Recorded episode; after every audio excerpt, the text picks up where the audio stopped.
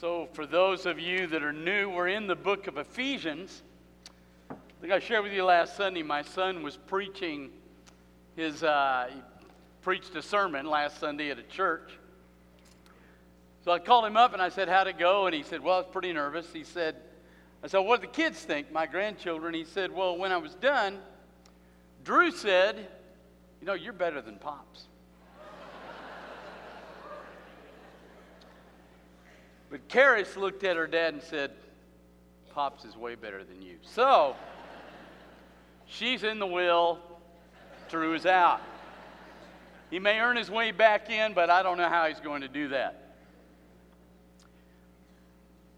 We live, now we're just going to get kind of down and dirty today off the passage that we've got, which at first glance looks like nothing, but as a matter of fact is pivotal for who and what we are.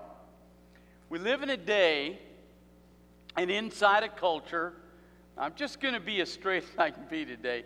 We live in a culture that hates us, and unfortunately, we seem a lot of times to hate them back. They don't like us. They don't like what we are. They don't like what we stand for. And we generally have, unfortunately, have the deal of hating them back. We've not done well. We've lived for what we're against, not what we're for, and we've attacked our culture. I constantly hear the phrase culture wars. The Bible never indicates I'm at war with my culture.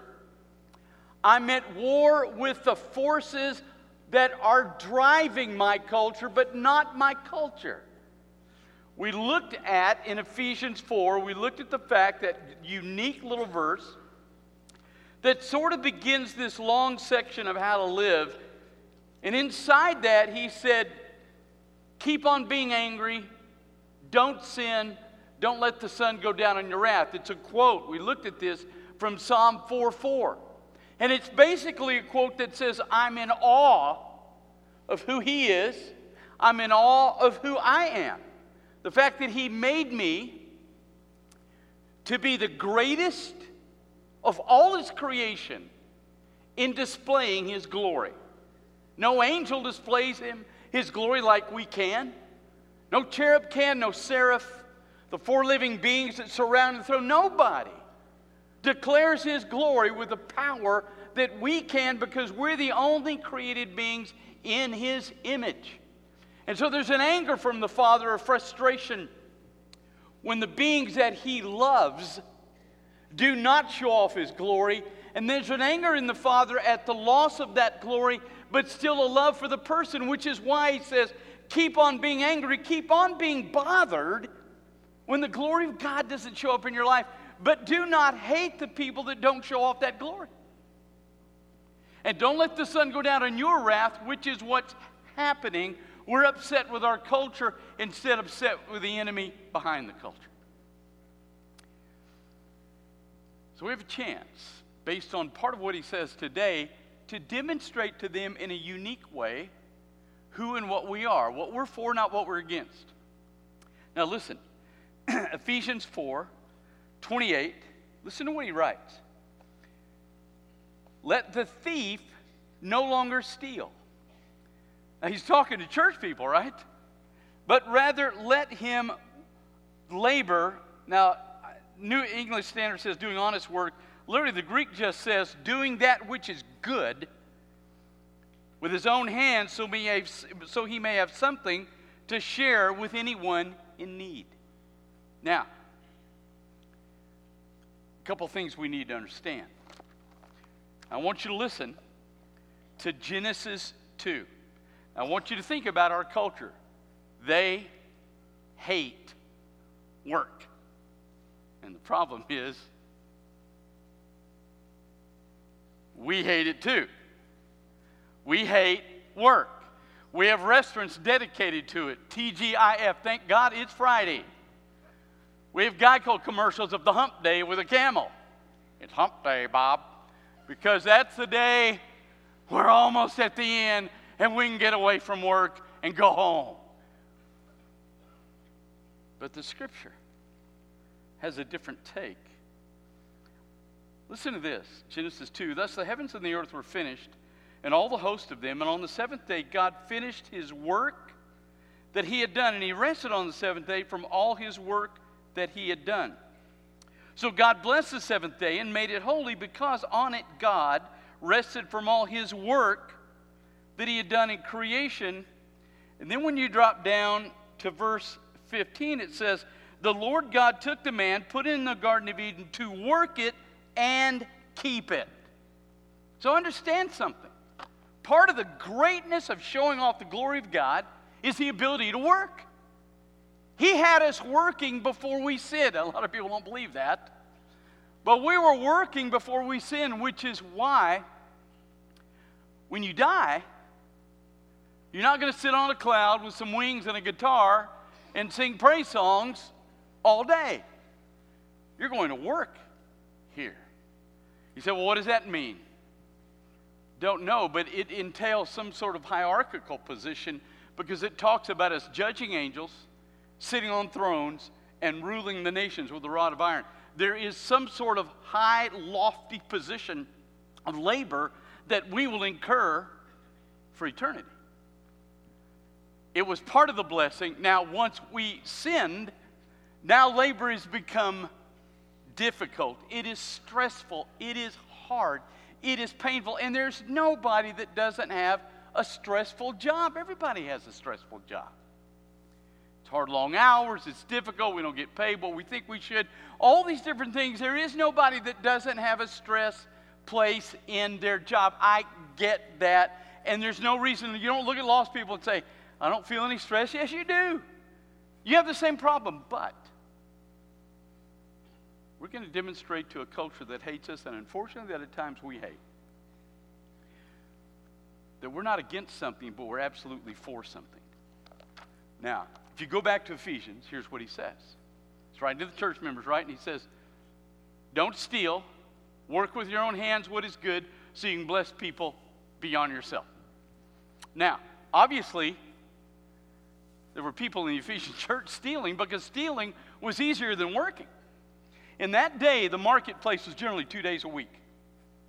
And you'd come in this narrow area, all these different booths, people would have vegetables, bread, leather trinkets, all sorts of things. There'd be all this, this line of people, and you would walk in the middle of all these people, and it was pretty easy to just reach over, grab some bread, reach over here, grab a couple of leather trinkets, reach over here, and by the time you get in, you get out the gate, and now you're set.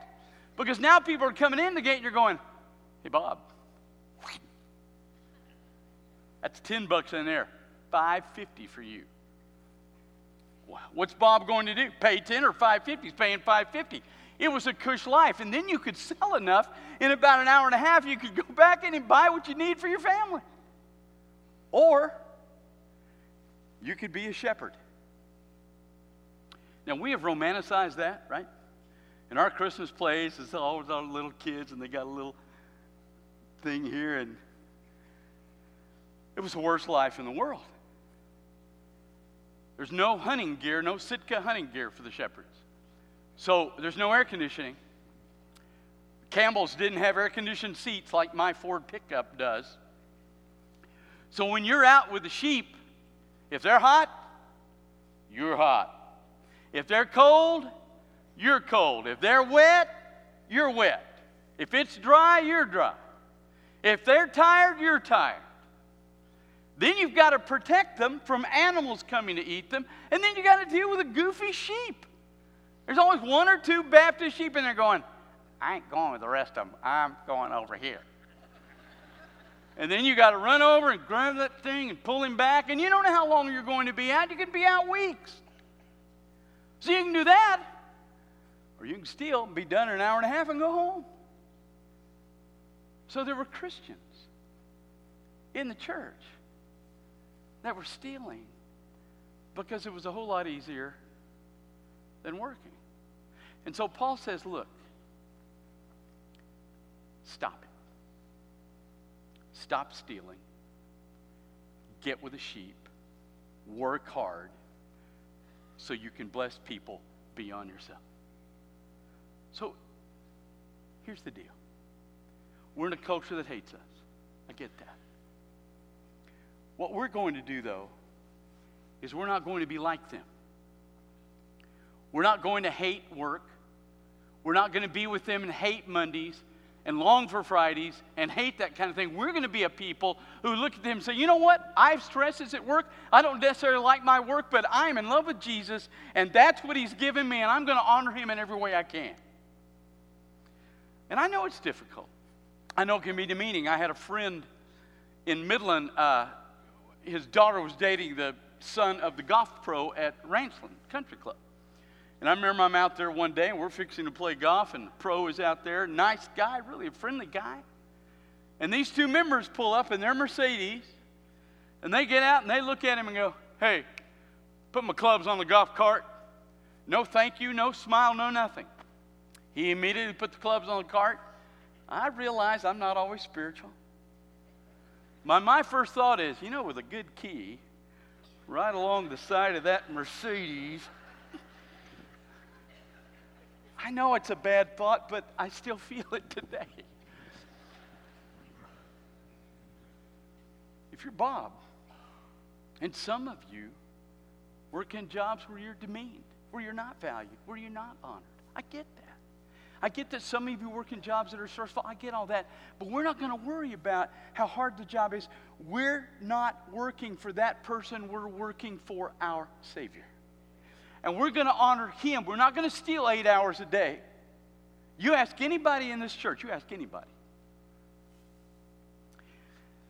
who owns a business, what are the two hardest things they deal with? Government regulation and trying to get people to work an eight hour day. And the problem is they're hiring Christians. We think Listen, if I sign on to do an eight hour a day, then I should do more than an eight hour day. I'm honoring my Savior. And I'm not going to whine about it, fight about it, and fuss about it, and hate it. Doesn't matter how they treat me, how the stress level is, it doesn't matter. I'm serving my Savior, so none of that matters. And I'm going to show a lost world that I'm different than they are, not that I'm against them, but that I'm for my Father. He built labor, He based work, He gave it to me, and I'm going to honor Him in every way I can in that situation because I'm in love with Jesus and I want His glory surfacing in my life. Listen, not my pleasure. It may be a horrible job, it may work for me, it may be a hard job. I get that, but it doesn't matter.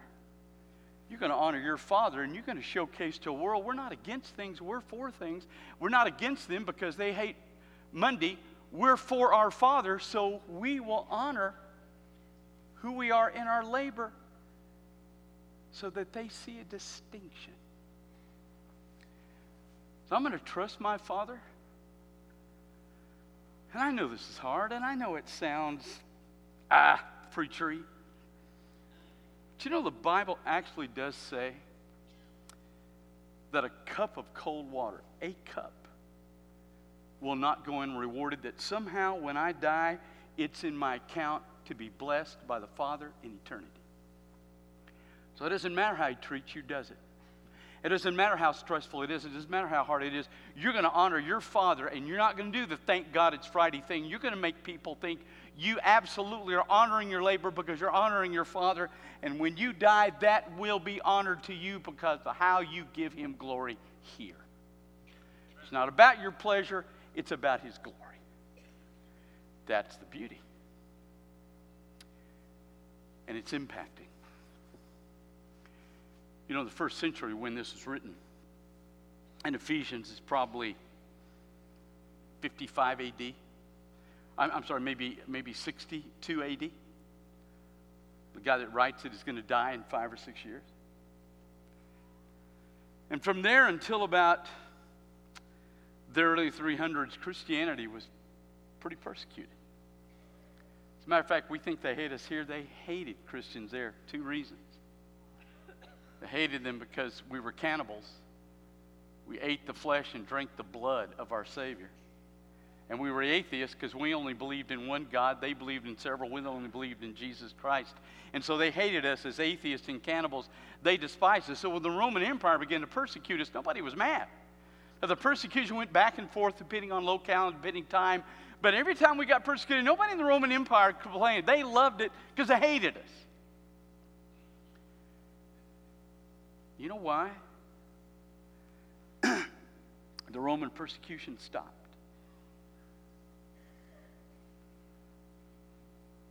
Because of this verse. It stopped because after a little bit of time, and the Christians were different than their neighbors. They went to work, they labored hard, they produced, they blessed people in need, they touched people's lives with the extra money they had. So that pretty soon the people in the Roman era began to look at their government and say, Why are you killing people that are great neighbors and good people and don't cause any problems anytime they are anywhere? It was our reputation as people who honored the Father that won the populace that despised us. So,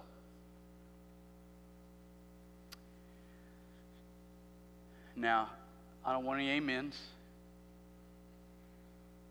I want you to listen to me carefully.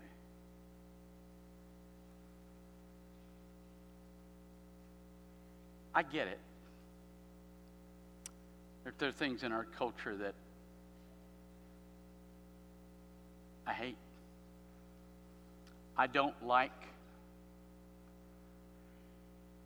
I've got a nephew won the Bronze Star for his firefighting in Afghanistan with the Georgian troops. Could have been killed laser sighting for the for his flights up above. So it bothers me, and I don't want any amens. It bothers me when I see people kneel when the flag's being unfurled. I've done enough funerals where I've seen the flag folded that I'll always stand for the flag. But again, I don't like that. I don't like a Supreme Court that's declared it's okay to take a child in the womb and end its life. I don't like that. I hate it when I hear parents at age three are letting their kids decide their gender. The fluidity of gender is one of the most brain dead things ever. I get all that. And I don't like it either. Listen to me.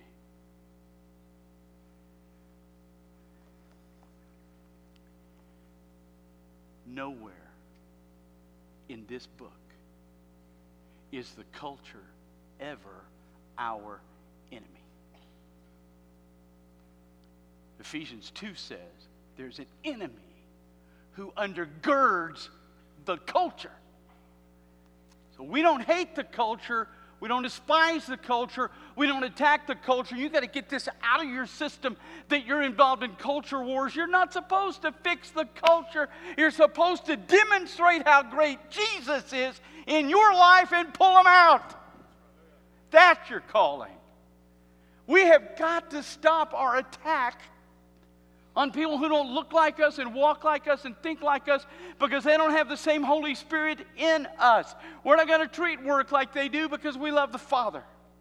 We're not going to respond the way they do because we love the Father. We're going to love them because He loves them. And we're not going to hate people who are controlled by an enemy. Listen, we have been redeemed from. And our job is to demonstrate who we are in Christ. Not that we're against this and against that and against this and against that, but that we're for Jesus Christ and the beauty He's brought us in the Father. And we want to demonstrate that in a way that the culture responds and says, I want your Jesus. But if all they hear from us is attack and vitriol, and vindictive assault, all they're going to do is assault us back. And I get it. I do. I hate certain things. But all I know is I'm not to let the sun go down on my wrath. And I'm to honor him in a way that they look at me and say, Why do you do what you do?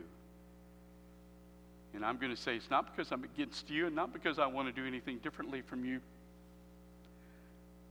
I'm doing what my Father has called me to do. And I have the ability to do that because of the blood of Jesus Christ and the indwelling of the Holy Spirit. And He's made a difference in my life, and He can make a difference in yours. And if we have any other mindset than that, then we have misunderstood everything from Genesis to Revelation. You know what this Bible is?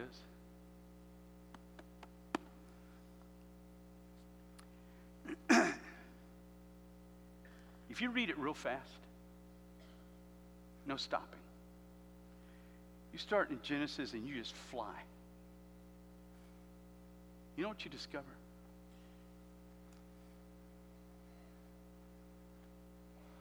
That there's a creator created people in his image who have rebelled against him. And he, before they rebelled, had a plan to get them back.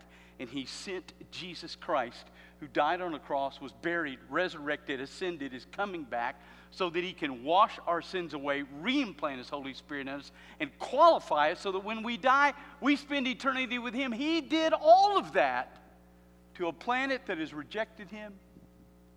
And the whole story of the Bible is he wants us back.